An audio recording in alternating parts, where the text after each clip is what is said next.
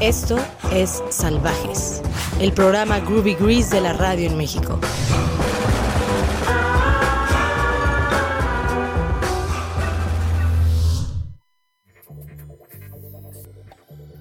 Muy buenas noches, bienvenidos a una emisión más de Salvajes en eh, Radio Nopal. Hoy jueves 23 de abril a las 8 con 2 de la noche. Aarón, ¿estás ahí?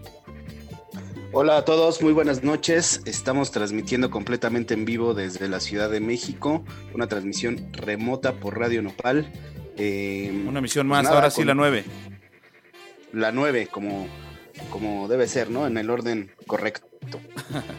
el programa pasado tuvimos este un error en el diseño del flyer y decía la 9, pero en realidad era la 8 y ahora sí es la 9.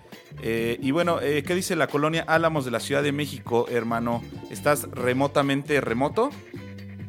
Estoy de manera completamente remota, eh, pues un poco choqueado con las últimas noticias sobre el confinamiento. Estamos ya en fase 3. Así es. Y en algunos lados, bueno, ayer justamente compartía en Twitter, en mi cuenta de Twitter, que no había ya casi cervezas y hoy se confirma que en algunas alcaldías de la Ciudad de México hay oficialmente ley seca, ¿no? Exacto, es uno de los últimos flashes informativos es que algunas alcaldías se han quedado secas legalmente y no podemos consumir bebidas alcohólicas en esos lugares. Híjole, pues toda una tragedia. Eh, eh, hay gente que le parece eso una frivolidad, sin embargo, llevar este tipo de situaciones en completa sobriedad siempre requiere pues de un esfuerzo mayor Exacto, y vi que te estabas peleando con gente en redes sociales como acostumbras, precisamente con ese tema de que te acusaban de ser un frívolo por decir que no había cervezas por ahí cerca de tu casa, ¿no? Algo así, y eso que ni había ley seca todavía. no, hermano, bueno, yo no me peleo, la gente probablemente se pelea conmigo, pero yo no me peleo con la gente. Sin embargo, pues sí es una noticia y a mucha gente sí le importa porque... La cabrea, mucha gente se cabrea. Sí. Sin embargo, pues bueno, encontraremos la manera. Como siempre, se encuentra la manera. Ya es además un tema que hemos platicado en programas anteriores. Exacto. Y más allá de la manera, que seguramente la, encontraremos, el, tema de hoy, el tema feliz de hoy es que se celebra el Día Mundial del Libro, ¿no? El famoso San Jordi en Cataluña. Y en todo el mundo, pues la lectura es la que nos está rescatando, como, siempre se debe hacer, además de los live streams. Eh, vamos a hablar de los live streams, eh, la fiebre del live, de los lives para todo el Día Internacional del Libro. Desde temprano estábamos posteando en las redes sociales del programa, pues algunos libros de nuestra colección, eh, digamos, personal de salvajes, algunos títulos salvajes que ya dejamos por ahí ver en las redes sociales. Y también, pues qué chingones son los libros, ¿no? En realidad. O sea, sí vivimos en un mundo hiper, ultra eh, virtual, al grado de que vamos a hablar hoy del tema de los lives, en esta abundancia de lives para todo. Pero también, por otro lado, eh, paradójicamente se festeja el día del libro, el libro físico, un artefacto, ¿no? Un artefacto que ahora parece ser de otro planeta.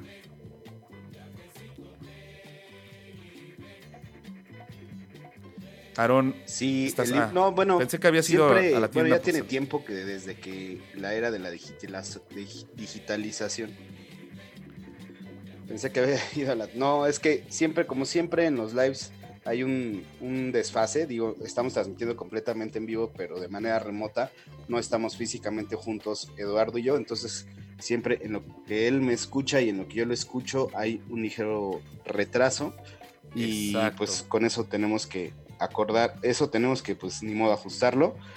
Pero en general lo que decías de los libros, pues sí, desde que desde la era de la digitalización, tener un libro en casa de pronto empieza a ser cada vez más vintage. Sin embargo, pienso que curiosamente han sido uno de los de los objetos que más a los que más nos podemos acercar justamente para sobrellevar la, el confinamiento, ¿no? Eh, eh, pues existe la tele, existe el radio, como es Radio Nopal, eh, en, esta, en este caso, pero también existen los libros y justo de eso estábamos platicando porque tomamos eh, el tema y cuando vimos, cuando vi la foto que en realidad la sacaste tú desde tu casa, este, coincidimos en que teníamos algunos libros similares y uno de ellos era el de La maldición del Lono, que fue editado por Sexto Piso hace quizá un par de años. Por Sexto Hipster, exactamente, esta editorial independiente. Eh, vamos a hablar de ese libro. Si te parece, vamos a comenzar con la música. Tenemos también, eh, eso no lo hemos dicho, un playlist eh, especial el día de hoy, como casi todos. Todos los programas. tuvimos una gran discusión toda la semana para la gente que nos está escuchando sobre para depurar las canciones. Creo que este playlist nos costó bastante cuadrarlo. Tenemos una dinámica interna en el programa de cada quien suelta una rola, el otro también, la escogemos, la valoramos, vamos barajando, ¿no, hermano? Y al final también escogemos la del cierre Em, la verdad es que discutimos demasiado, creo que ahora sí. Pero la verdad quedó. No diría que discutimos. No, más bien hubo más intercambios de lo normal. Hubo más peloteo. Hubo más peloteo, eso puede ser, puede ser. Sin embargo, la que abre fue una decisión completamente unánime, como casi todas las que tomamos para en cuanto a música se refiere.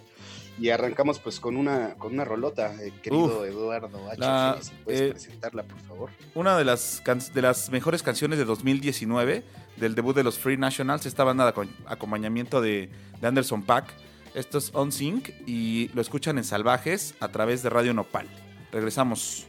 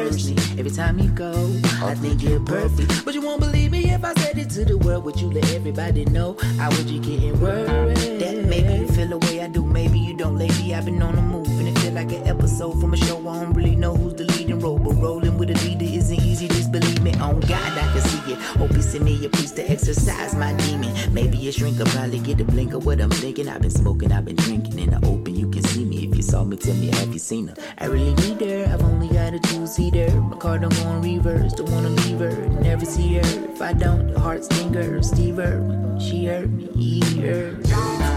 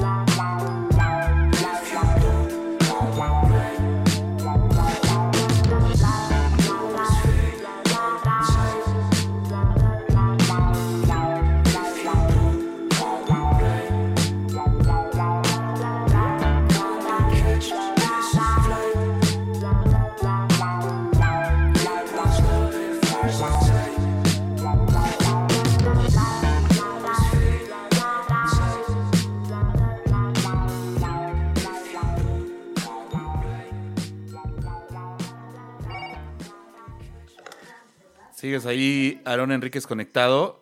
Esto fue On Sync de los Free Nationals de su álbum debut de 2019. Exactamente, ni más ni menos que la banda eh, base de Anderson Pack. Eh, deciden sacar un disco eh, por, por, ellos mismos y pues es un gran disco.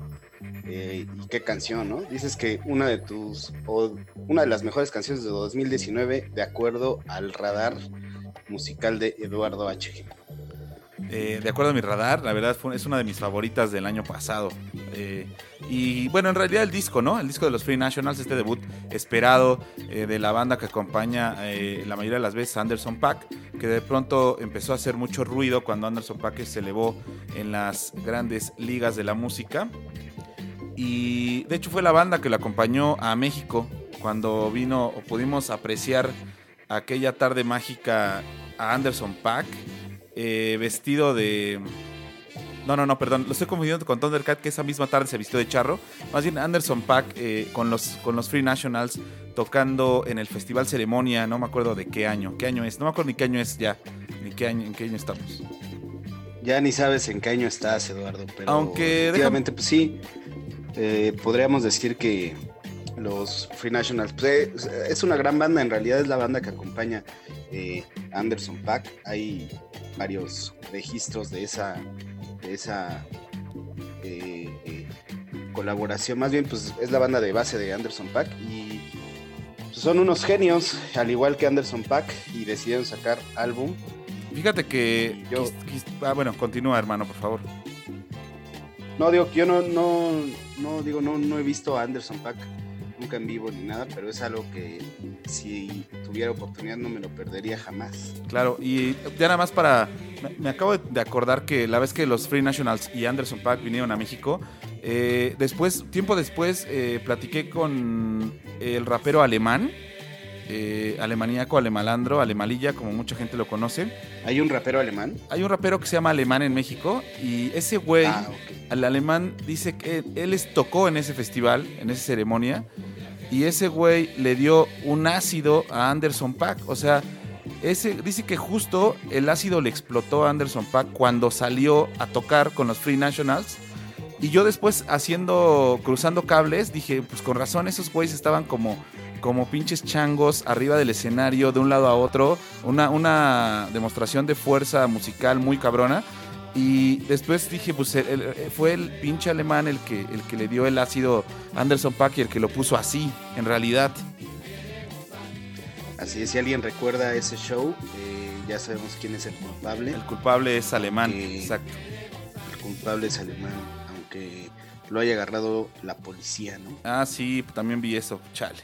Eh, fuck the police. Em, hoy es el Internacional del Libro y además la, ley seca decretada hace un par de horas en cinco demarcaciones o alcaldías. Es que los, medios dicen demarcaciones. Conocen las demarcaciones en las que se ha declarado la ley seca en Ciudad de México. Son cinco hasta ahora, Milpalta, Coajimalpa, Álvaro Obregón, Gustavo Amadero, que es desde donde estoy yo, y Xochimilco. Tú alcancé un par de caguamas León, que me estoy bajando mientras hacemos la transmisión eh, antes de que se decretara formalmente la ley seca en la unidad en la que vivo. Sí, yo afortunadamente revisé y en, mi alcaldía, que es, bueno, en mi demarcación, es que se volvió, es curioso, pero se volvió casi como una declaración de principios políticos, decir alcaldía, delegación o demarcación en este caso, que es la que usan algunos medios, porque cuando cambiaron el nombre, cambió el nombre eh, el ex... Eh, jefe de gobierno que era Mancera, entonces le puso alcaldías y como que eh, se volvió inmediatamente una un, pedo político, ¿no? Como que no, nosotros no le llamamos alcaldías, le llamamos delegaciones como era antes en el Distrito Federal, el ex Distrito Federal, o ya de plano para no meterte en pedos, pues demarcaciones. ¿En qué demarcación hay ley seca y cuál no? Bueno, en fin, eh, exacto. Vamos a, Si quieres, vamos, nos vamos de una vez con la siguiente rola o ya entramos de lleno al tema que parece ser que te tiene muy agobiado en estos días, como a mucha gente, y es cuántos lives, eh, la, efervescencia de lives en, redes sociales y en el mundo que hay para todo, ¿no? Hay un live ya para todo. Hay un live en la que el taquero te hace un live para mientras te prepara los tacos y luego te los manda. O sea, no sé, hay un live ya para todo en este mundo, ¿no? Es un poco lo que decías, ¿no? Sí, para su cuenta. Estás para como su cuenta de Instagram. para su cuenta de Instagram. Y también eh, hay un live de live, ¿no? Toda la gente, la gente ahora ya eh, se van a desarrollar nuevas, nuevas dinámicas este, digitales sociales en las que la gente va a empezar a hacer lives de alguien que está haciendo un live, ¿no? Y de pronto va a ser como la portada de la portada de Umaguma de Pink Floyd, o cuando te paras entre dos espejos, que hay una infinita reflexión ahí, un live de live, de live, de live, de live, ¿no? De live, de live. Eh, y parece que el mundo está viviendo actualmente como entre dos, entre dos eh, multiversos. Uno es el universo real, que es en el que todos padecemos todos los días para cocinar, para eh, ir por los víveres, para eh, entretenernos, para trabajar desde casa y demás. Y otro es el universo que se está creando virtual, ¿no? En donde todo el mundo quiere vivir como vivía antes del confinamiento, que era a través de fotos para el Instagram, sacarle fotos a su comida muy, muy, muy estéticas, este, visitar los mejores lugares y demás, y hacer live streams, ¿no? Entonces el, el Ah, mundo ah. está virando porque todo el mundo quiere existir de la mejor manera en, en el mundo virtual y entonces hace live streams para, para todo. Hay, hay más Y live sí, streams lo que yo decía, que humanos en la planeta Tierra. Ahora hay más live streams. así Yo creo que sí, creo que sí. Hay, hay más live streams que gente caminando en el pasto descalzos, ¿no? En el mundo. Exacto. Entonces, este, ese, ese, ese tipo de cosas me empezaron a perturbar entre semana porque dije, pues, tampoco esa huevo hacer un live stream, ¿no? Digo, nosotros lo tenemos que utilizar porque el show debe continuar y es un proyecto que, que nos entusiasmó mucho desde que lo pensamos al principio de año y es una herramienta para continuar vivo y para mantener vivo, en este caso, la radio.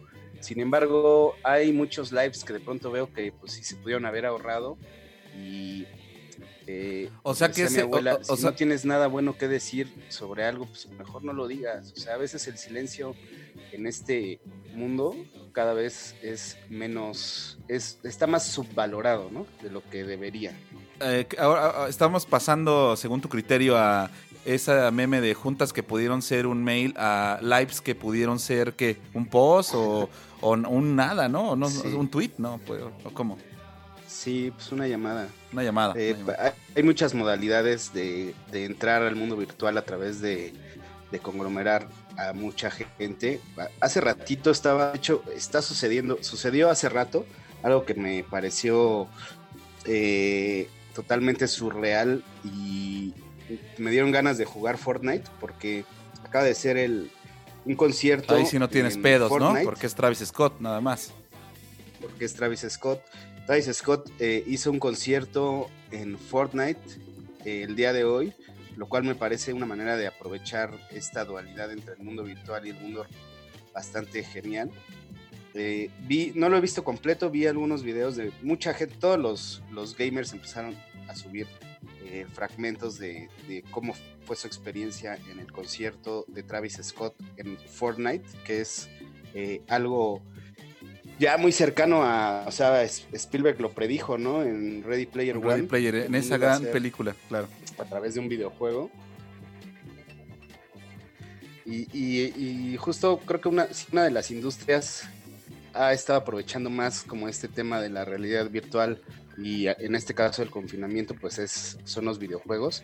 No es el primer concierto que, que sucede en un videojuego, incluso en Fortnite más bien, fue el mismo Fortnite donde se hizo el primer concierto el año pasado de un DJ que se llama Marshmello, pero al parecer fue como una, una prueba para lo que se venía, que este concierto de Travis Scott, que a muchos les voló la cabeza, como comúnmente se dice en estos tiempos. Me voló la cabeza. Y- Ese live me voló la cabeza.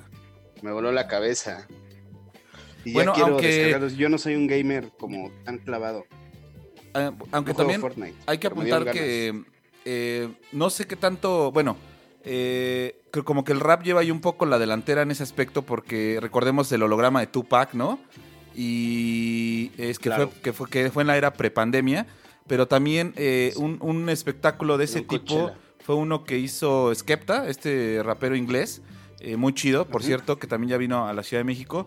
Eh, hizo un espectáculo como secreto en Londres, hace, creo que fue el año pasado, eh, de realidad, eh, en realidad virtual. O sea, fue un pedo totalmente en realidad virtual, construyó un mundo distópico, eh, Skepta, y que fue algo obviamente inédito para ese momento, al menos en el mundo del rap. Y esto que hizo hoy Travis Scott de... ah, Ya parece que estamos en Fresh, nos equivocamos de programa, estamos hablando demasiado de rapper. Estamos hablando de, de hip hop. Pero estuvo, estuvo, estuvo muy chingón. Ya digo, siempre la música como que se aventaja en eso, ¿no? Simón. En el documental que, que salió apenas también de Coachella, de la historia de Coachella, sale el momento en el que Daft Punk eh, La pirámide. se sale al escenario en la pirámide y que fue un momento épico y que digamos que aprovechó toda la tecnología en ese momento para hacer un show más allá de dos güeyes pinchando discos, que fue alucinante eh, para mucha gente en ese momento. Y después eh, el holograma de Tupac y varias cosas que suceden alrededor de la música que pues, por supuesto se aprovecha. También Flying Lotus tiene un show. Lo que, lo que eh, hacía con las 3D pantallas, ¿no? interesante. 3D. Tal vez se lo trajo Sí. aquí a, a la Ciudad de México también Flying Lotus. Bueno, vamos a la siguiente Sí, rola, si te parece. Al ceremonia. La ceremonia. Creo que fue de hecho el primero o el segundo cuando vino Julian Casablancas and the Boys. Fue, Sí, fue esa vez con, fue Flying, segundo. con Flying Lotus. Vamos a. Oye, esta, esta es de las canciones que se nos quedaron en el programa pasado. Vamos con tu querida Alison Dale. Mozart y Rice. Dale. Regresamos mi estos amor. salvajes. Alison Cuéntense. Mozart, mi amor. Conéctense en Radio Nopal. Y también, antes de poner la rola, una dinámica que nos proponía Regina Mendoza, que mandamos un saludo y un abrazo, que además es la voz de la cortinilla del programa y la productora, Así es. que el hashtag el libro más salvaje, que la- o libro salvaje, que la gente ahí en, en las redes sociales que son salvajes-show en Instagram y Twitter, nos tuiten su libro más salvaje, ¿no? Es una buena dinámica para quien quiera seguirnos eh, con, esa, Claro. con ese hashtag de libro más salvaje o libro salvaje. Regresamos. Esto es Rise Adelante. de Alison Mozart.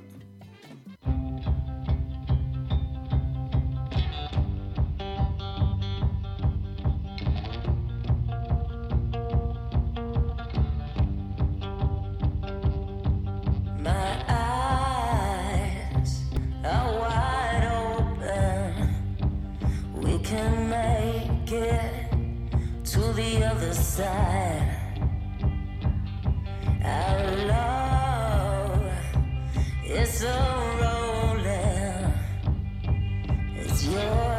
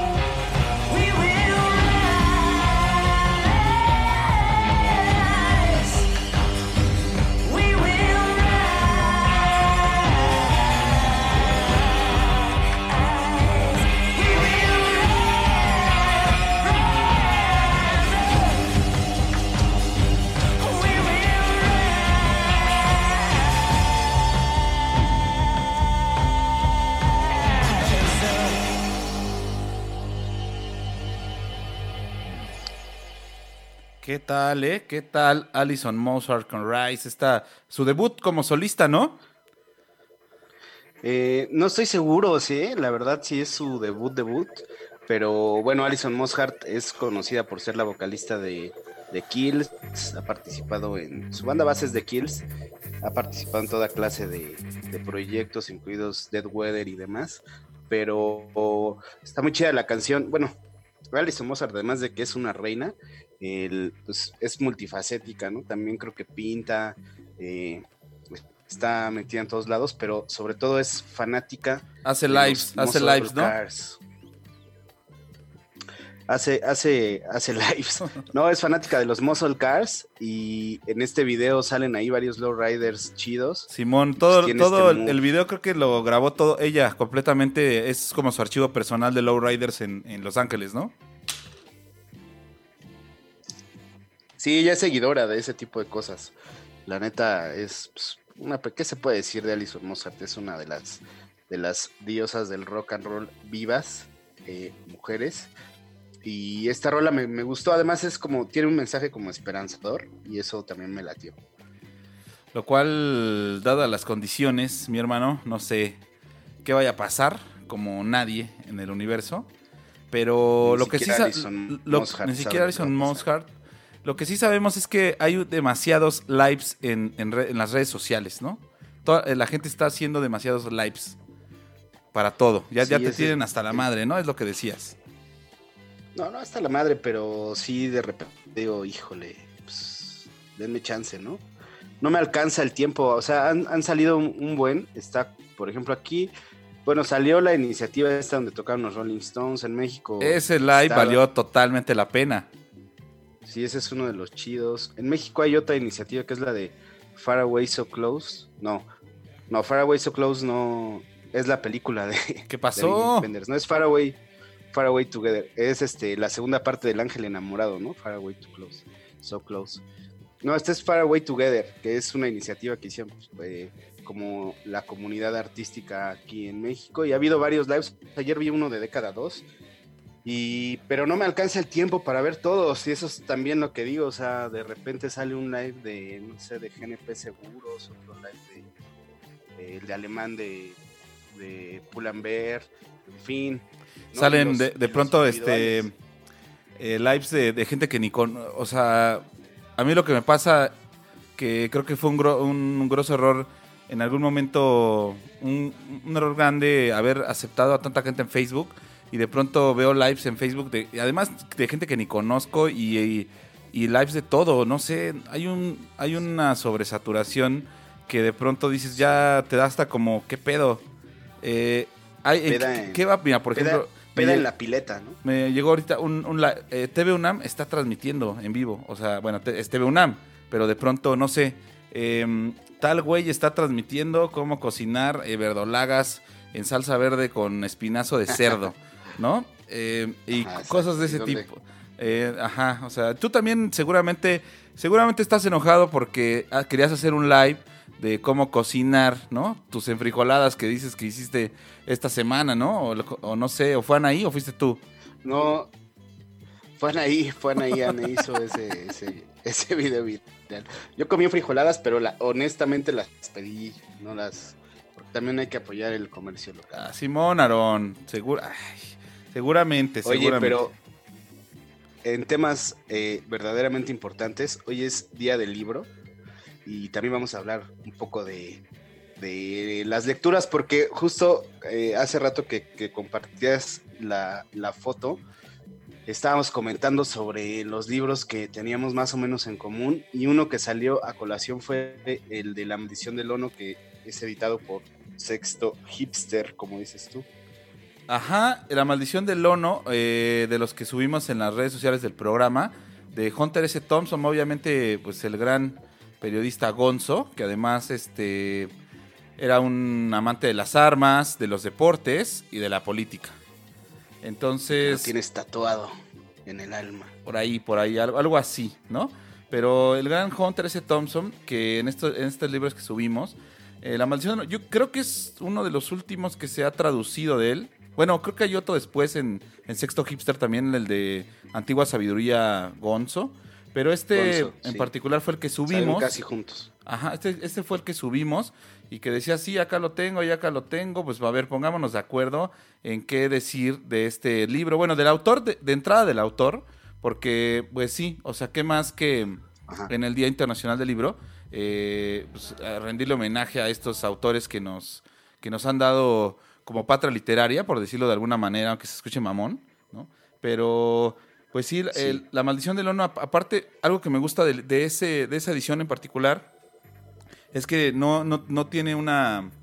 No es una traducción este, del anagramés, ¿no? No es una traducción de Jolines, tío, sino es una traducción hecha acá. Entonces, de alguna Ajá. manera, hay, algunas. sientes más lo siento, cercana. Lo siento más chilango, ¿no? Cuando dice Ajá. en algunas partes que hablan como argot así de o, o lingo callejero de, ¿no? No la armas, güey, ¿no? Así. No, hay una parte Ajá. en La Maldición del Ono donde los corredores de la carrera que está cubriendo Hunter Thompson eh, les, les empieza a gritar, ¿no? Así como, güey, no la vas a armar, maldito güey, pendejo, o sea, gordo, retírate. El periodista que estaba cubriendo la carrera, sabiendo que nadie se podía salir del maratón a, a hacerle algo, ¿no? Entonces, este, hay partes eh, de esa de la traducción donde es, no la vas a armar, carnal, ¿no? Entonces, ese es como una traducción no anagramesca, sino más bien más trasladada al argot este mexa, mexicano, ¿no? Ahí, ahí te escucho. Ya regresamos, estamos en vivo.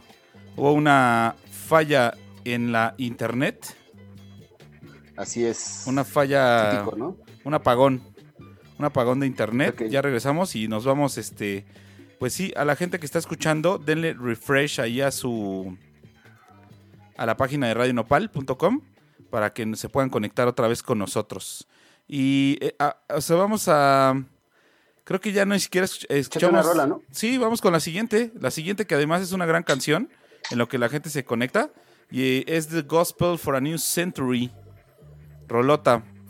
Ya estamos al aire de nuevo en Radio Nopal, en Salvajes, emisión número 9. Esto es Just Tumor y regresamos.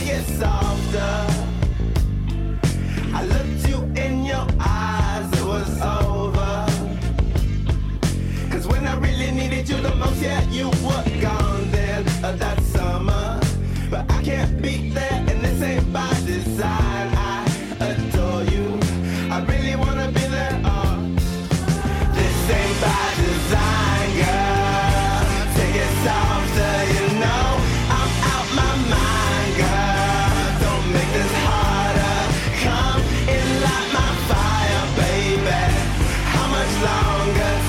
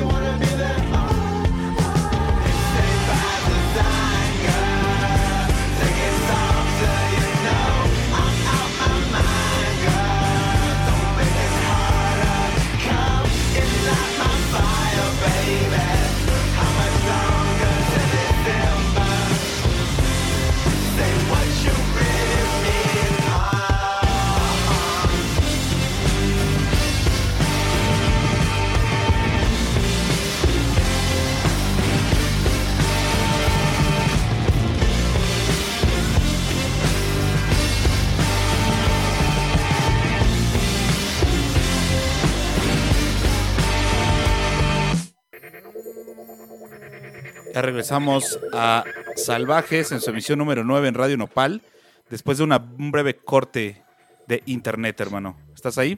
Así, así es, pasó lo que tenía que pasar y se nos cortó un poco la transmisión, pero ya estamos de regreso después de haber escuchado esa Qué rolota, canción ¿eh? gigantesca que sacó este año eh, Yves Tumor.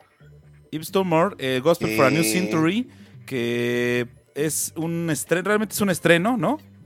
De este año, un gran disco, un gran, un gran músico además, eh, que tú tienes eh, muchísimo más norteado, ¿no? Sí, Yves Tumor es, eh, el disco es Heaven to a Tortured Mind, Simón. que es de este mismo año, quizá uno de los discos que van a estar dando de qué hablar el resto del año, probablemente uno de los mejores discos del año que van a poder escuchar. Yves Tumor es un multiinstrumentista, productor, eh, performancero, muy en la escuela de, pues, de, de performance. De hecho, él es eh, fanático de, de- uno de, de sus grandes referencias es eh, la Genesis P. Orridge, La Genesis P. Orridge, Eh, que murió hace poco además. que sí, que murió hace poco. Sí, ¿no? Él, él- él- él es fan de, de Trovin Gristle y todo lo que hizo Genesis en vida. Y tiene un poco esa escuela como de performancero, un poco del lado queer y tal, pero es más cercano, digamos, al avant-garde electrónico, ¿no? Como que es Exacto. más experimental. Ahora residente en Italia, ¿no? Eh, Tumor. Y también, eh, digamos que suena como esta canción que, que escuchamos, eh, la base de la electrónica experimental, pero eh, como que coquetea con otros ritmos. Y que además yo te decía cuando la, la escuchamos la primera vez que sonaba un poco como André 3000 de Loadcast, pero un poco más oscuro en realidad, ¿no?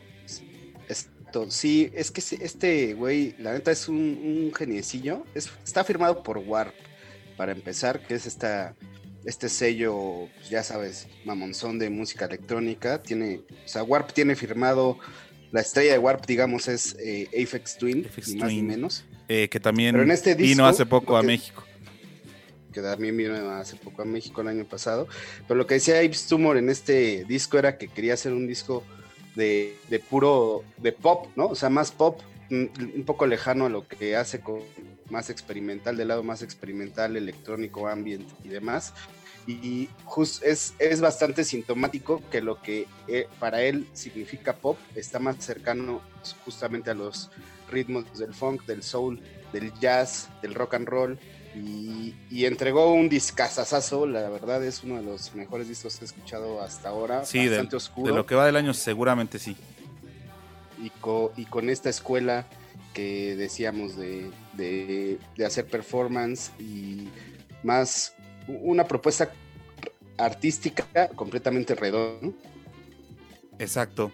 Oye, y regresando al tema del Día Internacional del Libro, del Día del Libro, eh, es como gente que se quedó como, a- eh, como cuando cortamos, se nos cortó la transmisión.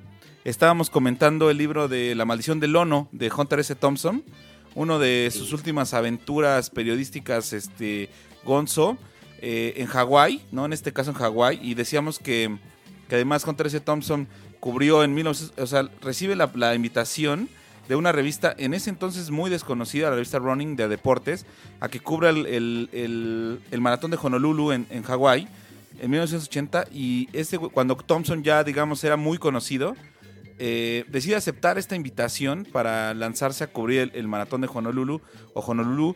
Y es toda una aventura de libro en realidad, La maldición del Lono, de Hunter por Hawái, no solo cubriendo el maratón, sino adentrándose en toda la mitología de las islas este, de Hawái y un poco dialogando con el mito histórico de, de- del, del dios Lono, ¿no? De, de Hawái.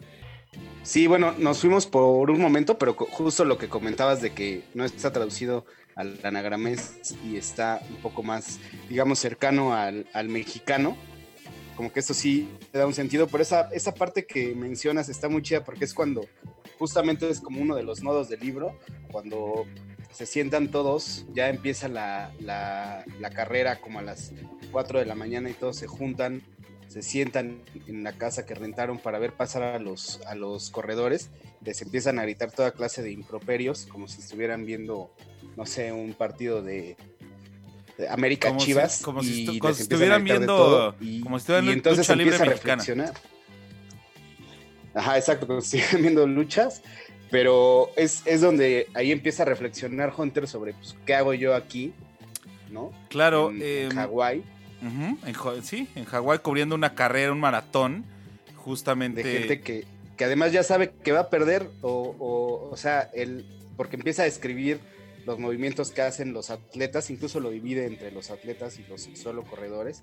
Y dice, no, pues los atletas, claro, o sea, se mueven como unas gacelas, ¿no? Son, son los movimientos casi poéticos los que hacen, como que se escurren casi para, para correr, pero los, el resto de los corredores hasta hace una distinción en la que dice, se empieza a porque teníamos como 30 segundos de escuchar los pastos porque estaba lloviendo, todo el tiempo estuvo lloviendo, quizá por la maldición del mono, porque están en Hawái, y de pronto dice, no, pues estos güeyes, este, se escuchaba, pero se empieza a escuchar disparejo, y justo los que corren más lento hacen más ruido, entonces los empezábamos a escuchar, les empezábamos a gritar, yo decía, pues, ¿qué? O sea, a lo mejor cada corredor tiene un sentido que él mismo conoce para estar en una carrera de esa, de esa magnitud, pero a los demás espectadores, pues qué chingados nos importa, ¿no? Es Exacto. como una de las reflexiones que hace, empieza ahí a reflexionar en realidad Lo que Hunter pasa es Thompson que- sobre qué está haciendo. Parte de lo que te decía cuando preparamos el programa es que en realidad Hunter S. Thompson siempre tiende a hacer eso en casi todos los reportajes que cubrió o en los grandes libros que tiene y de, de cuestionar realmente, eh, digamos, el espíritu de lo que está cubriendo, ¿no? O sea, como, y además trasladarlo a un lenguaje narrativo muy, como muy fuerte. Y precisamente en La Maldición del Ono se deja ver lo que dices del momento cumbre de la carrera en el que Hunter se pregunta y se cuestiona, sí, a huevo, o sea, ¿qué estoy haciendo aquí? ¿Qué estoy haciendo cubriendo y viendo a correr a esta gente, como dices?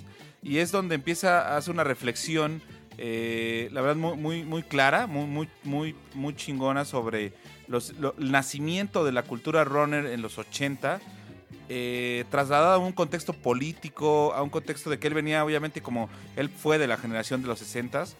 Eh, después en los 70s cuando escribió Mil Días con Las Vegas y luego en los 80s eh, cierra como una, una era de sus grandes reportajes con La Maldición del Ono preguntándose y diciendo ¿qué, quiénes son estos corredores, estos runners que, que están aquí, ¿no? O sea, tanta gente corriendo Estos eh, perdedores. en realidad estos perdedores porque no había un premio alguno, ¿no? Y también lo que menciona en la carrera es cómo el, realmente los ganadores son un puñado, los cuentas con las manos los que pueden ganar la carrera.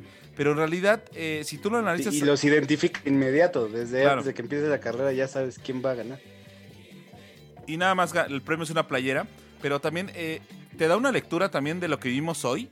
O sea, yo ese, ese, Claro. e- ese libro, ese libro de, de la maldición del Lono, eh, se me hace como un antecedente muy directo del nacimiento de toda la cultura de lo fit, que dominaría, digamos, primero en Estados Unidos, eh, subiría a un mainstream como muy comercial, después inundaría como incluso la cultura alternativa, ¿no? Porque eh, a hoy es muy, es muy difícil, este, lo runner es es súper, es, es algo casi como el vegetarianismo, el veganismo, o sea, son agendas eh, muy, muy este, cotidianas y te ves hasta mal si no eres runner, ¿no? O sea, casi, casi la gente te voltea a ver mal si no corres.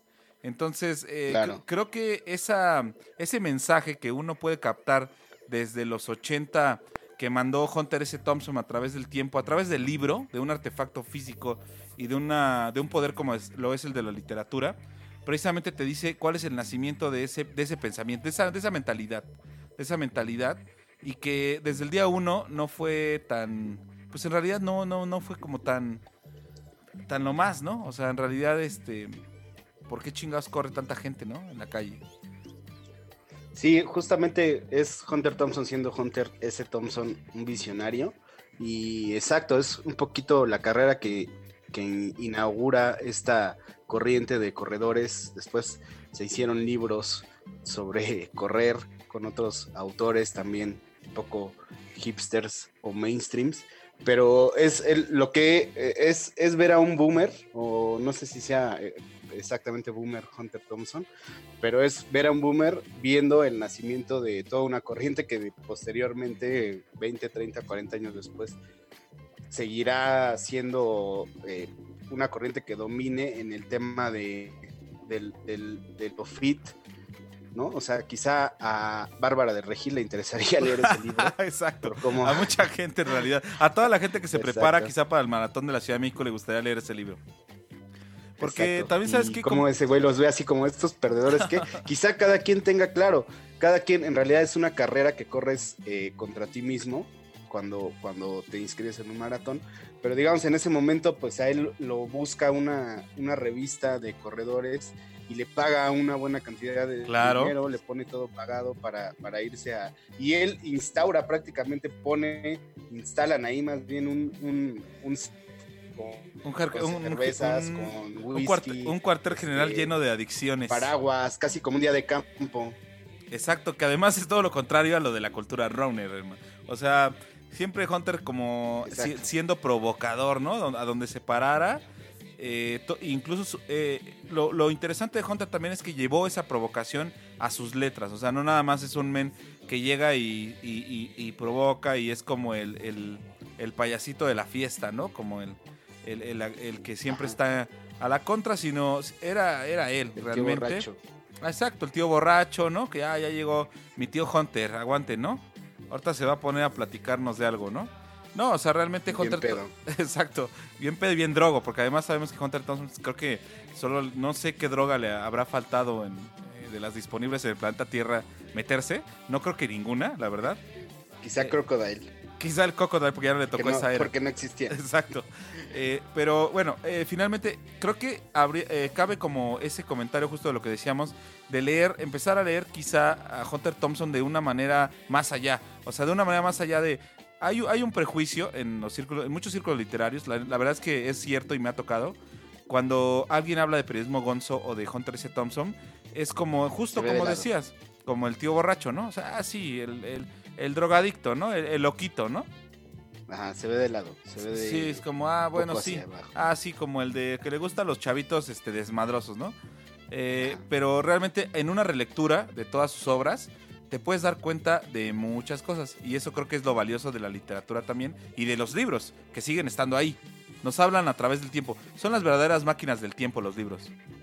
Así es. Es un acierto de Sexto Hipster haber sacado esta gran crónica. Este gran como todas las de Hunter Thompson en realidad, pero eh, digamos que, que para mí es valioso que, que se retome, como dices, además eh, con una traducción más cercana a nuestro lenguaje Exacto. y que al mismo tiempo pues eh, le habla más a una generación cercana que quizá eh, ya empieza a ver a Hunter Thompson justo como dices, ¿no? Porque en general toda la cultura, toda la literatura, digamos, canónica, lo ve pues un poco de lado y un poco desdeñosamente y creo que es como un, es algo valioso que se retomen ese tipo de, de trabajos eh, hoy en día. No tiene, tiene dos años o quizá que salió.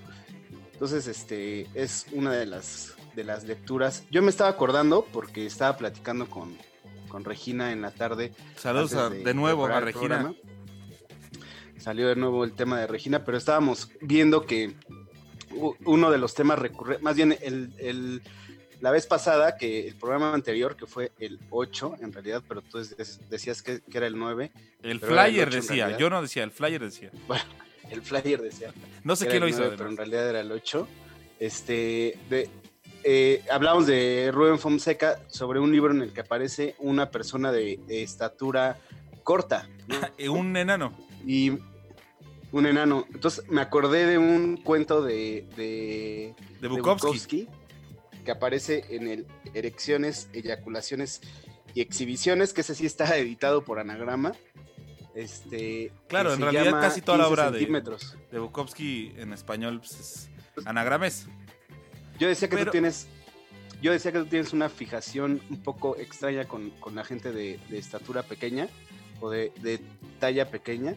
Y me acordé de ese cuento porque es un cuento en el que el personaje Se va haciendo chiquito, ¿no? reduciendo, se va haciendo chiquito por una especie de como de, como de brujería que le hace la- su, su pareja. Y cada vez se hace más y más y más pequeño hasta que termina prácticamente un minuto imperceptible y termina pues dándose cuenta que está siendo encantado y al final eh, termina en un, en un Está caso siendo, trágico está siendo encantadito. está siendo encantadito. Exacto. Y es, es un gran cuento de también de Exacto, Bukowski. de otro. Otro personaje que por la literatura, digamos, canónica, también ha sido muchas veces visto de lado. Y, y- Sin embargo, Exacto. es un cuento que, que, digamos, literariamente está ultra bien ejecutado. O sea, el güey narra muy bien todos, todos los pasajes, con un lenguaje además efectivamente eh, bastante... digamos, bastante puede Bukowski. cercano, a pesar de que está editado por anagrama y la traducción sigue siendo anagra- anagrames, el, el- el lenguaje que utiliza Bukowski pues, también es, es muy cercano a uno y es de las cosas que o sea, son como el tipo de cuentos que, que recuerdas para la posteridad que pienso que podemos recomendar para, El Día para ahorita del Libro. que es día del libro y que, que quizá puedan tener, darse un tiempo para, para leer algo. Exacto, hay que darse el chance. es- eh, creo que ese sería como un poco el cierre, aunque del segmento del Día Internacional del Libro. Eh, no tengo una fijación, lo dijimos en el programa anterior. Quizás sí tengo una fijación por las personas de estatura muy pequeña, pero no en el más sentido, ¿no? O sea, eh, más bien es todo un mundo. eh, a mí, por ejemplo, la literatura nos está dando grandes ejemplos de ese mundo de las personas, de los enanos. O sea, el cuento de 15 centímetros de Sí. Bukowski, el cuento de Rubén Fonseca del, de, que comentamos en el programa pasado, ya hay una tendencia ahí, se marca, ¿no? Entonces es interesante, al menos desde Sí. la literatura, tratarlo, o sea, buen pedo. Sí, lo, lo que decías, eh, lo platicábamos en, en alguna reunión, que tiene que ver con que a- veces son un poco invisibilizadas estas personas, porque el mundo, en realidad, concuerdo con lo que decías en esa reunión, es que pues está hecho para, para personas de estatura, digamos, normal, si así se puede llamar. Normal de acuerdo con cada país, ¿no? O sea, también los mexicanos somos Exacto, porque es lo que decíamos ese día. Si te vas a, por ejemplo, a Alemania, yo creo que no alcanzas el timbre. O sea, Un enano literal. alemán es más alto que los mexicanos. Exacto, uno como mexicano, pues a veces no alcanza el timbre, no sé, en Berlín, ¿no? O cosas así, digamos. Para eso existen los banquitos, hermano.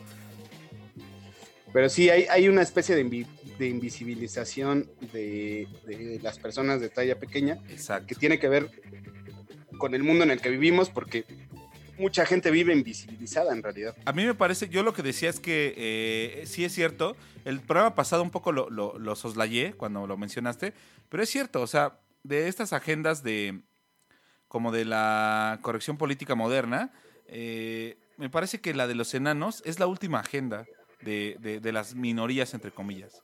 O sea, es una asignatura pendiente. es una asignatura pendiente de la corrección política el tema de los enanos, porque precisamente ya están todos, o sea, ya están, ya están todos, pero faltan los enanos. Y es todo un tema muy fascinante que al menos, como decíamos, a través de la literatura ya está explorado y es, es interesante eh, leerlo y darse el chance de leer este cuento como el de 15 centímetros de Bukowski, como el de los de Fonseca y también cualquier, no, no cualquier libro que tengan a la mano, pero sí pueden ver nuestras redes sociales y darse una idea de por dónde estamos conectados, ¿no? Efectivamente. Pero vamos con la siguiente con canción. La siguiente canción. Vamos con tu tocayo, tu tocayo que lo preparamos en el playlist, este Aaron, Exacto. Aaron Livingston, más conocido en el mundo del R&B y del soul como Son Little. Son Little. Son Little, que este, este disco- Hablando de pequeños. hablando de pequeños, exactamente, y hablando de Hawái y de todo lo de lo- el mundo de Hunter S. Thompson en la mansión del Ono, ese es el disco de Aloha, Aloha, que es de este año. Y eso es. Arrows, ese eh, uno de los temas de, de este disco, de un hombre, de un músico que lleva ya casi un, un poco más de una década en el juego y que dice ser influenciado o influido por gente como Kendrick Lamar y también gente como Paul McCartney. Entonces, imagínense si esas son sus dos influencias. El choque de dos mundos. El choque de dos mundos. Vamos con esta canción y regresamos a Salvajes.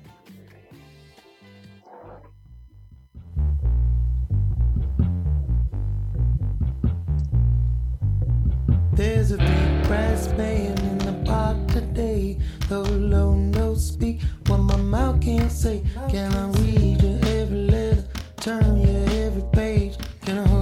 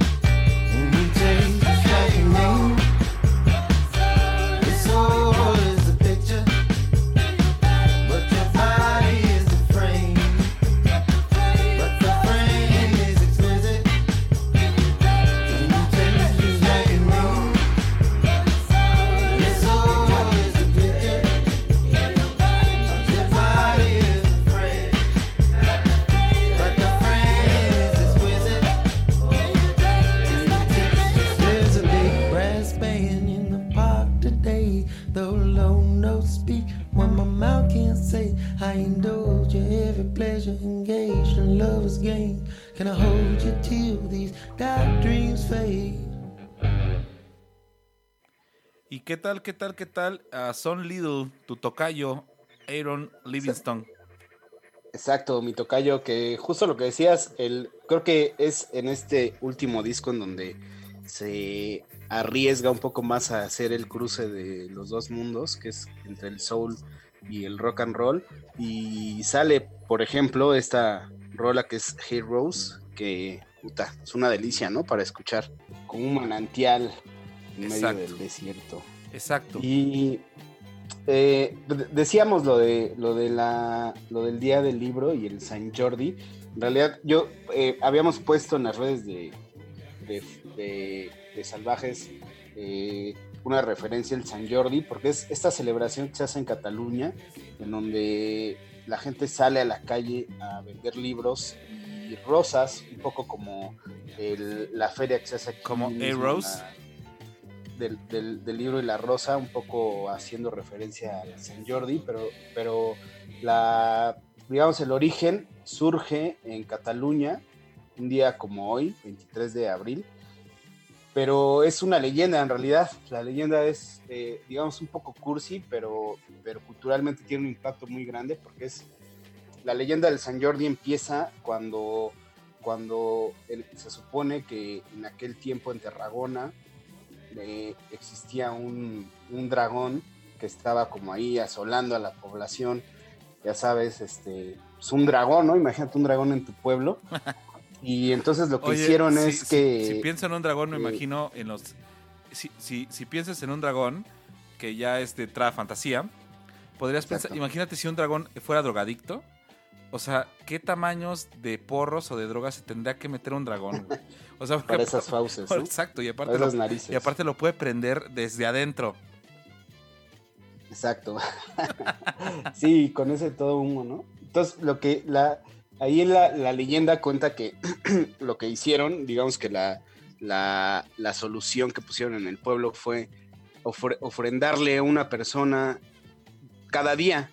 Se hacía un sorteo en el pueblo de Tarragona, en Cataluña, para ofrendársela al dragón y, y saciar su hambre al menos por un solo día y que no lo no asolara a todo el pueblo, ¿no? Que era lo que estaba haciendo. Ajá. Entonces, en uno de esos eh, eh, sorteos, pues le toca a la princesa de Tarragona y entonces surge este gran héroe, el, el héroe San Jordi, que San pues, Jordi. enfrenta al dragón con una espada, lo, mata y salva con eso a la princesa y cuando mata al dragón, entierra la espada, salen de, de justamente de sus gargantas eh, racimos de rosas impresionante, ¿no? Entonces, esa es la leyenda. Hay, culturalmente, digo, repito que es una leyenda bastante cursi, como la mayoría de las leyendas, digamos, medievales y tal, romántica, pero al final sí tiene un impacto grande, obviamente, en el pueblo de Cataluña, porque incluso Gaudí tiene referencias a, a- al San Jordi. hay A Jorge todo- de Capadocia, en realidad. Se hace todo un, un festival y al final eh, lo que perdura, en- digamos, en el tiempo moderno es que la gente sale a vender libros y a, a vender rosas en, una, en un día completamente festivo y de plaza que celebra no solamente la leyenda de, de San Jordi, sino, digamos, la literatura y la cultura. Entonces, Exacto. eh, esto es parte de lo que se celebra Es- en Cataluña, que tiene un impacto pues, ya global. Exacto, la, bien lo decías, la Feria del Libro la Rosa de la UNAM, o sea, básicamente mucha gente decía, o se puede preguntar, ¿por qué el libro de la rosa, no? O sea, Exacto. ¿cómo que el libro de la rosa, no? Pues, eh, ahí está la explicación de la leyenda de San Jorge, eh, de San, Exacto. San Jor- San Jordi de Capadocia, ¿no? Eh, Sí. y además, fíjate que hablando de Jorges, y yo eh, en la mañana estaba, eh, bueno, también tú, tú lo viste, este meme de Feliz Día del Libro, eh, con una, una imagen de una- un plato de pancita, ¿no? De, de mondongo o de, o de, o de, o de menudo, como Sí, sí. las tres palabras Sí, con las que se le conoce en México. Y precisamente ese, ese meme del plato de pancita con el feliz, día del libro lo, me lo mandó eh, nuestro amigo Jorge Vázquez Ángeles, que es uno de los editores de la revista de la, de, de la, de la UAM y eh, anteriormente editor también de la revista de Lemas de Gandhi y de portales como Metrópoli Ficción. Él fue el que mandó, en realidad, el, eh, eh, me mandó el meme de la, de la pancita con Feliz Día del Libro. Pero también porque Claro. el libro, o sea, ese es un meme, digamos, para iniciados, porque el, el libro es una parte de la pancita, de la panza de res, o sea, del guisado. O sea, Claro. entonces, tenía todo el Sí, sentido. es el corte, ¿no? Digamos. Es el corte de la panza de res, o uno de los cortes, porque además está el cuajo, ¿no? Este, está el callo, está el... está- hay varias partes de la panza de res. O sea, el mundo de la pancita y del mondongo, del menudo, es infinitamente... Es infinito en realidad. Y uno de los cortes es el Claro. libro, es el librito. Entonces, eh, de ahí yo lo mandé a muchos chats, a muchos, a muchos grupos, y no toda la gente le cacha, no toda la gente le cacha, eh, o sea, la imagen de un plato de pancita y, y feliz día del libro, porque en realidad también la pancita es una comida muy mexicana, pero también que no cualquiera dentro de México le entra la pancita. Exacto, es que ahí es doble, doble culto porque por un lado la pancita no, no a todo mundo es para conocedores, Exacto. tanto la preparación como la, la pro- el propio consumo de la pancita porque no, no a todos les gusta y si no está bien cocinada, si no está bien limpia, todo el proceso que conlleva eh, puede ser complicado, ¿no? Entonces yo iba a comentar porque cu- cuando yo me enteré que el, al, al- a cierto corte de la pancita se le llamaba el libro, El libro. este, fue en realidad jugando béisbol, ¿no? O sea, cuando, cuando jugaba béisbol hace algunos años, este, íbamos a los pueblitos y en uno de los pueblos eh, llegaron a, a decirnos, pues terminando el juego, era como un juego importante, terminando el juego, pues unos tacos de, de ralladura de panza o de libro. O sea, Claro. cierta gente decía ralladura de panza o cierta gente nos decía taco de libro. Y lo que era, en realidad, e- era un pueblo de Hidalgo, arriba de Real del Monte, donde fuimos a jugar. Eran tacos de, de, de panza, de ralladura de panza o de libro, en salsa verde, que eran una delicia. O sea, Exacto. eh, en realidad, a mí sí me gusta, pero justo lo que dices, no, no todo mundo No todo el mundo eh, cacha el meme. No todo el mundo cacha el meme de, Además, un, un- además. un plato de panza y feliz día del libro. Eh, exactamente. Es que, como dices, hay una ciencia de la pancita en México. O sea, la gran mayoría de comidas que son este barrio bajeras, como la pancita, porque además la pancita tuvo un origen eh, proletario, bueno, más no proletario, porque creo que ni siquiera existía la palabra, pero a principios del siglo XX eh, era como la comida que cuando las tropas revolucionarias de México ya no tenían eh, qué comer, o sea, todas, o sea, era como, ¿qué comemos?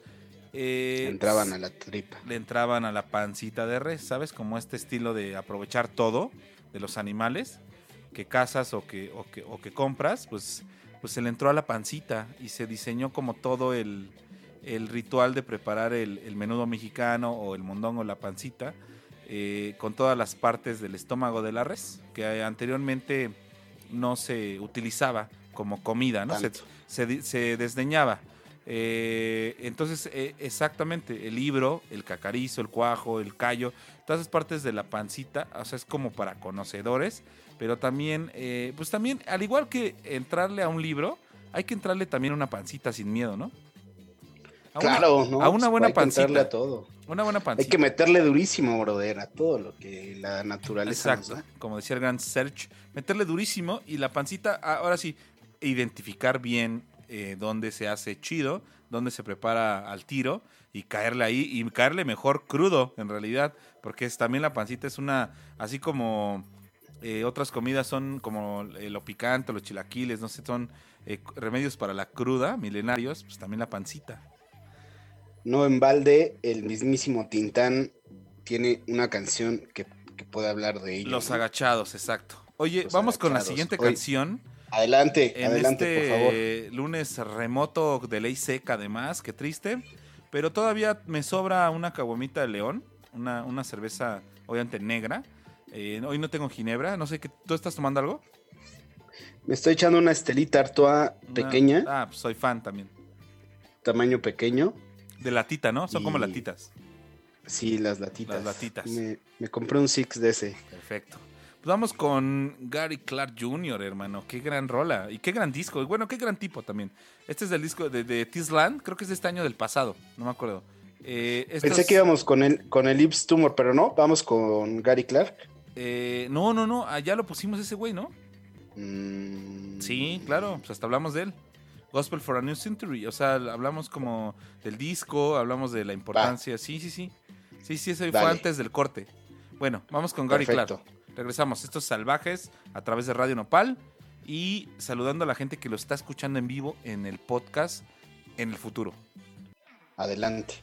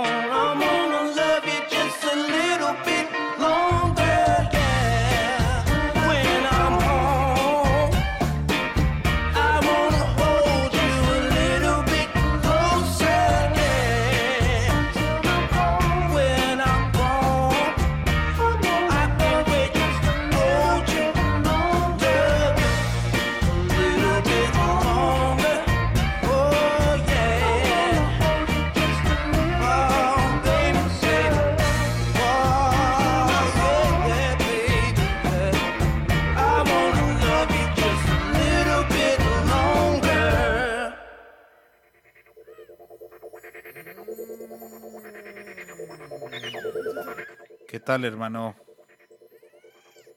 Uf, qué rolón, ¿no? Del Gary Clark Jr. Corrolón, Este- rolón. Bueno, gran disco, en realidad te Sí. decía, ese disco del Tisland de 2019, de Gary Clark Jr., Sí. es, un, es un banger, es un petardo eh, poco explorado, en realidad. Poco explorado, aunque en realidad ya Gary Clark Jr. hoy en nuestros días puede tener eh, el mote ya de uno de los grandes guitarristas del siglo XXI, quizá el más grande guitarrista. Ya nadie toca la guitarra del siglo XXI, pero sí toda Fuera la de los escuela videojuegos, de- ya nadie. de los grandes guitarristas y la canción eh, es un poco con este mensaje de, de cuando regrese nos vamos a abrazar, ¿no? Exacto, que es el mismo mensaje que se, ha, que se ha transmitido durante la pandemia. Vamos a regresar tranquilos, ¿no? Nos vamos, a volver a ver Y nos vamos a y nos vamos a parar una, ahora- una buena parranda. Una buena taquiza, ¿no? Una buena taquiza, una buena pancita, una buena parranda, unas buenas este, chelas, un buen gin, ¿no? Y bueno, eh, lo que decíamos de este de Tisland de Gary Clark Jr. de este disco del 2019 es que es un disco también muy político, en realidad. O sea, eh, en el que Gary Clark Jr. hace una reflexión como, como eh, pues precisamente sobre el tiempo que estamos viviendo, ¿no? Un tiempo sórdido, lo hemos dicho muchas veces aquí en el programa, pero que a través de la música sale, sale como esta, como justo como decíamos también de Hunter Thompson, el retrato de la época, ¿no? Claro.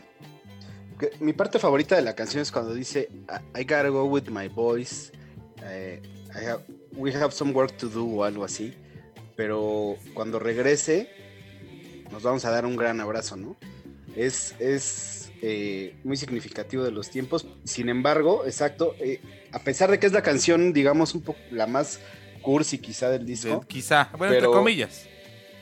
Pero todo el disco, como dices, tiene una, una sublectura no solamente política, sino también, eh, pues, muy, muy, iba a decir en inglés awareness, pero digamos, sí, muy despierta, ¿no? Co- Sí. a- a- a- como en los tiempos en los que se está viviendo. No hay que hablar en inglés, hay que hablar en español. Hay que. Eh, Tisland eh, retrata, retrata muy bien, la verdad, de la época. Y la verdad también de un artista, pues sí, o sea, sí, claro, claro, un gran guitarrista y muy, muy, este, conocido en ciertos círculos, pero también eh, un artista que quizá debería ser más conocido, ¿no? o sea, tendrá que ser más sonado en realidad, este. Estoy de acuerdo. Un- uno de los puntos altos, eh, porque de hecho... pues, aparte ganador del Grammy, mames, o sea, bueno, sí, para fue la gente que, del Grammy. que le y, y de hecho, eso. esa, justo esa presentación de Disland que tuvo Claro. en los Grammys junto a The Roots, eh, Bueno, The Roots. es- era la que, la que quizá íbamos a poner. sí, Bueno, yo sí, estaba indeciso. claro, claro, claro. Sí, porque obviamente. Tenían esta presentación. Ajá. No, tenían esta presentación con, con The Roots, con Questlove y compañía.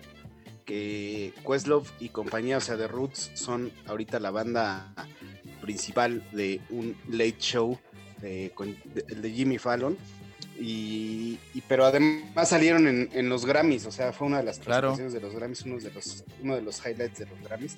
Estábamos indecisos si poner esa u otra, pero pensamos que este mensaje era un poco más ad hoc. Exacto, como decíamos al tiempos, principio. Ajá. Se puede ser salvaje y se puede ser cursi al mismo tiempo, ¿no? Eh, creo que el soul, la música soul, es precisamente el género que mejor eh, encabalga esas dos cosas. O Exactamente. sea, el, el- el sentimiento más profundo, pero también el análisis más certero, ¿no? Y creo que eso es lo que conjuga un poco Gary Clark Jr. Totalmente. Eh, y bueno, Totalmente pues, un discazo. Exacto, un discazo. Digamos, si mucha gente a lo mejor, este, cuando pienses en esta época vas a pensar en himnos, eh, al menos para la gente más joven, en himnos muy políticos como Kendrick Lamar, como Childish Gambino, ¿no? Como, como This is America, no sé. También, de, digamos que el lado B de todo eso es algo como Tisland de Gary Clark Jr. O sea, también es, es algo súper político, súper profundo, pero también musicalmente muy, muy, muy salvaje. Y eso es lo que nos gusta de este gran, gran guitarrista. Bluesman, Bluesman. eh, duro, salvaje. Y ya estamos en la recta final del Recta programa. Ya estamos cerrando este, el programa del día de hoy. eh, de hoy, más bien. Y vamos con una gran mujer. me parece también que es una de las voces eh, más potentes de la era actual. eh, y que es Hannah Williams. En realidad, este, una mujer este, que está, de alguna manera, no, no, no quiero hacer como comparaciones al- a- a- arbitrarias, pero al menos en términos de la, de la escena de la escena de Inglaterra, es una mujer que sí está Ahí vas, rep- ahí vas. representando... repre- Ahí vas, ahí vas. Ya te escuché. Ahí vas. Deja, deja a Amy Winehouse en paz, hermano. No, no, no, es lo que decía, o sea, es lo que iba a decir. Hay una, hay una, hay una heredera al trono, ¿no? De alguna manera, de- o sea, de cierta manera. No hay comparación, obviamente, con todas las proporciones guardadas. Cada una es, es genial. Pero Hannah Williams es una de las grandes voces actuales de, de, de- de- de la, pues sí, del soul británico, digámoslo así. O sea, Hannah Williams y, y The Affirmations. Y que acá estrenaron el año pasado este gran disco. Eh, vamos a escuchar la, la canción que le da nombre al disco y regresamos, ¿te parece? No se diga más. Vámonos.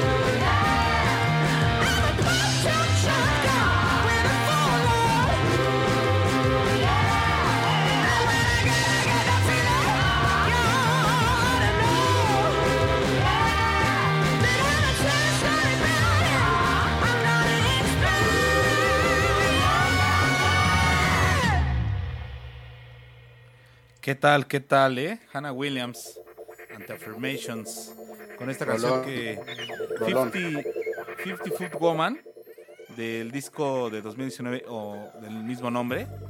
Una mujer que se ha, y, una banda que se ha abierto paso en, en Inglaterra en, en los terrenos del soul y de la música salvaje también. Eh, en pocos años, bueno, un par de años, pero ya con este disco creo que llegan a una madurez este, musical muy chida.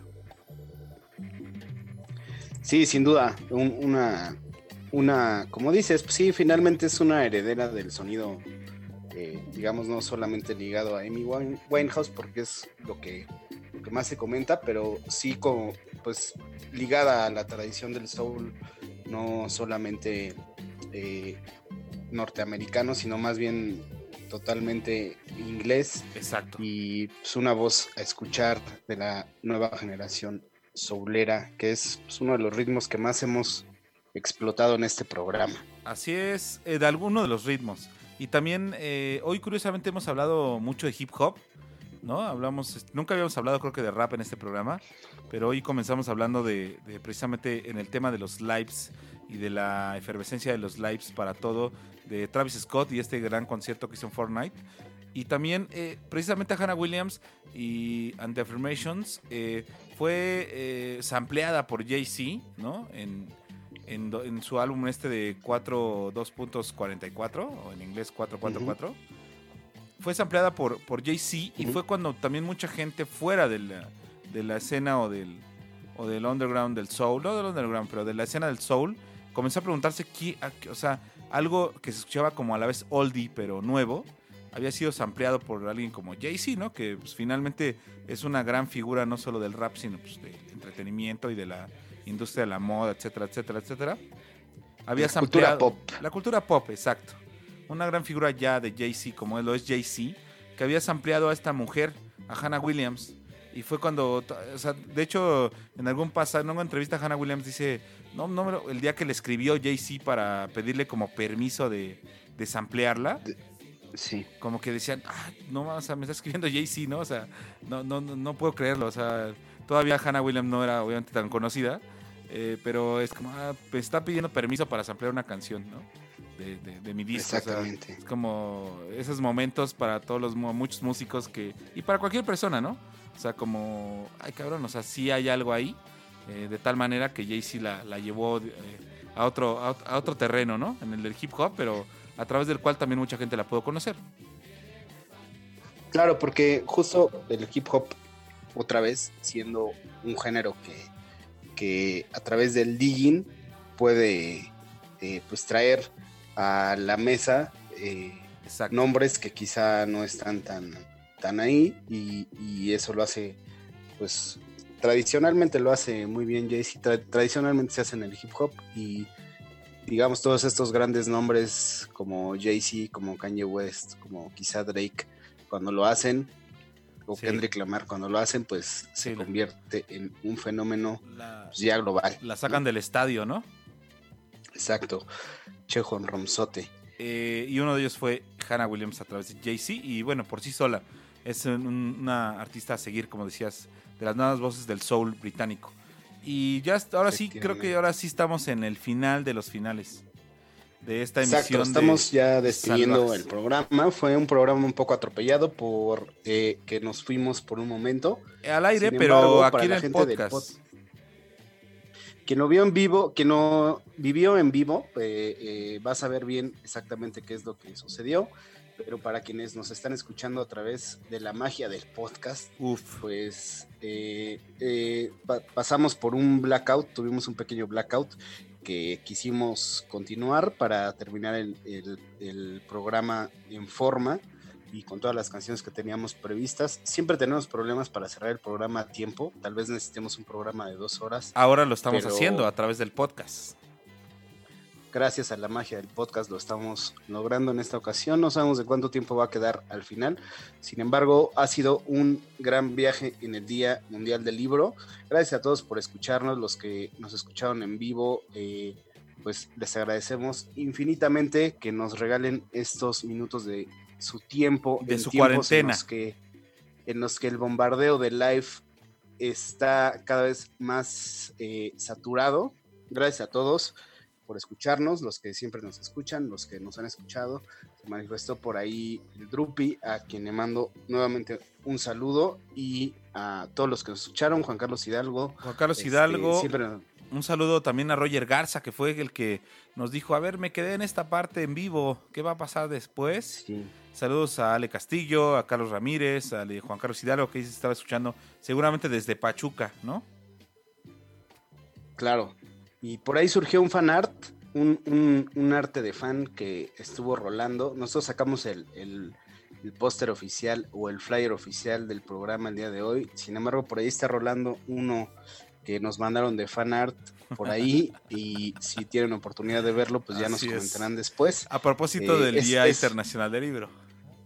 Exactamente. Es, es en realidad un, un arte bastante simpático y salvaje, como es el programa. Así es que, pues gracias a todos por escucharnos. Nos vamos a despedir con una canción que tuvimos eh, un poco la disyuntiva de poner o no, pero al final decidimos que este programa, todos los, todos los programas, uno tras otro, va a terminar con una canción que quizá se aleje un poco, o, y ni tanto, ¿eh? pero se aleje un poco de los ritmos que tradicionalmente estamos ocupando para hacer el programa que nos gustan, pero que tengan en esencia un, un, un dejo salvaje, ¿no?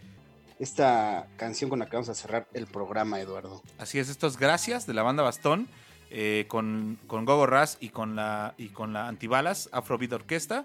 Y gracias a ti, gracias a la gente que nos escuchó, como decías. Saludos a toda la pandilla que está escuchando el podcast en vivo y que no lo hizo, que está escuchando el podcast en el futuro y que no lo hizo en vivo, eh, porque también nos vamos a quedar ahí alojados en el Mixcloud. Efectivamente, pues esto fue Salvajes. Mi nombre es Aaron Enríquez. Como todos los jueves me acompaña Eduardo HG. Nos escuchamos en la siguiente emisión y los dejamos ni más ni menos que con esta enorme canción de la banda Bastón, Antibalas, Antibalas Gogo Raz, Danger Danger, más. exacto. Mi nombre es Gracias y Nos- gracias a ustedes. Nos vemos, men. Saludos, amigo a la colonia Álamos. Saludos a Regina Mendoza, nuestra productora asociada. Y saludos a toda la Ciudad de México y más allá en el mundo. Cerramos. Nos vemos la siguiente semana.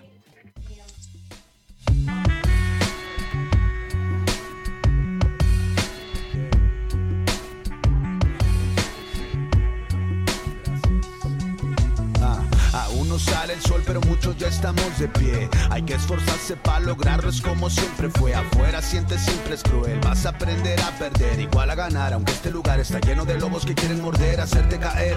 Rendirse no es una opción. Tengo una familia que amo, son mi motivación. Sé que a veces hay problemas, pero todo vale la pena. Si estamos juntos en la cena y hacemos una oración, digo gracias, Señor. Tú siempre estás por ahí, incluso en aquellos infiernos en los que me perdí. Es que aprendimos a la mal en el lugar que nací. Sabemos volar sin alas, para nosotros la vida es así. Ahora busco momentos para coleccionar. Estoy rodeado de la gente con la que me gusta estar. Vivo agradecido por todo lo que me han dado. Me siento bendecido, me pagaron por adelantado. Gracias a la vida intensa, gracias a los míos brindo con cerveza. Oh,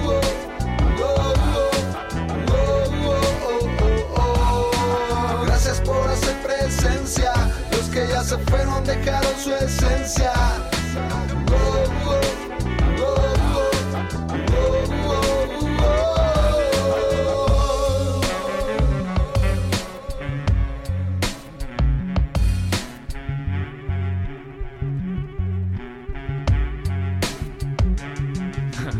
No he hecho por el rap ni la mitad de lo que él hizo por mí. Mi plan es lograr enseñar todo lo que él aprendí.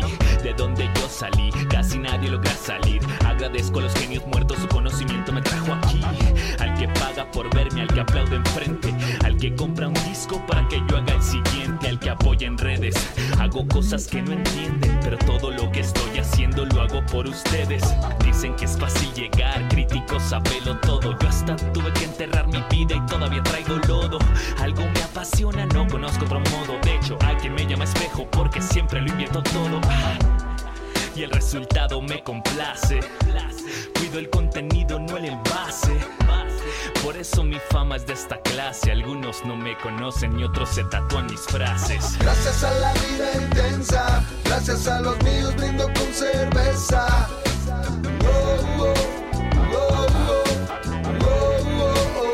oh, gracias por hacer presencia, los que ya se fueron dejaron su esencia.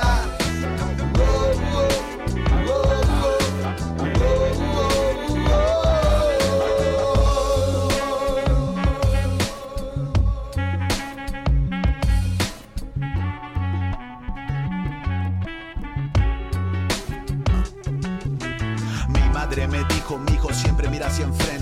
Un paso tras el otro, igual que toda la gente. Hay que apretar los dientes, soportar lo que venga en contra. Sal pa' la calle y trabaja, dale duro hasta que la rompas. El barrio me confirmó las palabras de mi jefa. Aquí pierdes si no te rifas, no sirve si te quejas. Subidas y bajadas, la vida tiene sorpresas. Los verdaderos amigos, no, estos jamás se alejan. Estoy agradecido con mi padre por sus tundas. Se lo digo siempre que lo visito en su tumba. Los sueños se construyen, la realidad se derrumba. Y todo lo que he aprendido no voy a olvidarlo nunca, viejo. Siguiendo tus consejos, comencé desde abajo. Nunca confié en la suerte, solo creo en el trabajo. Siempre que caía me levantaba el orgullo. Que nadie te arrebate lo que ya sabes que es tuyo. Gracias a la vida intensa, gracias a los míos brindo con cerveza.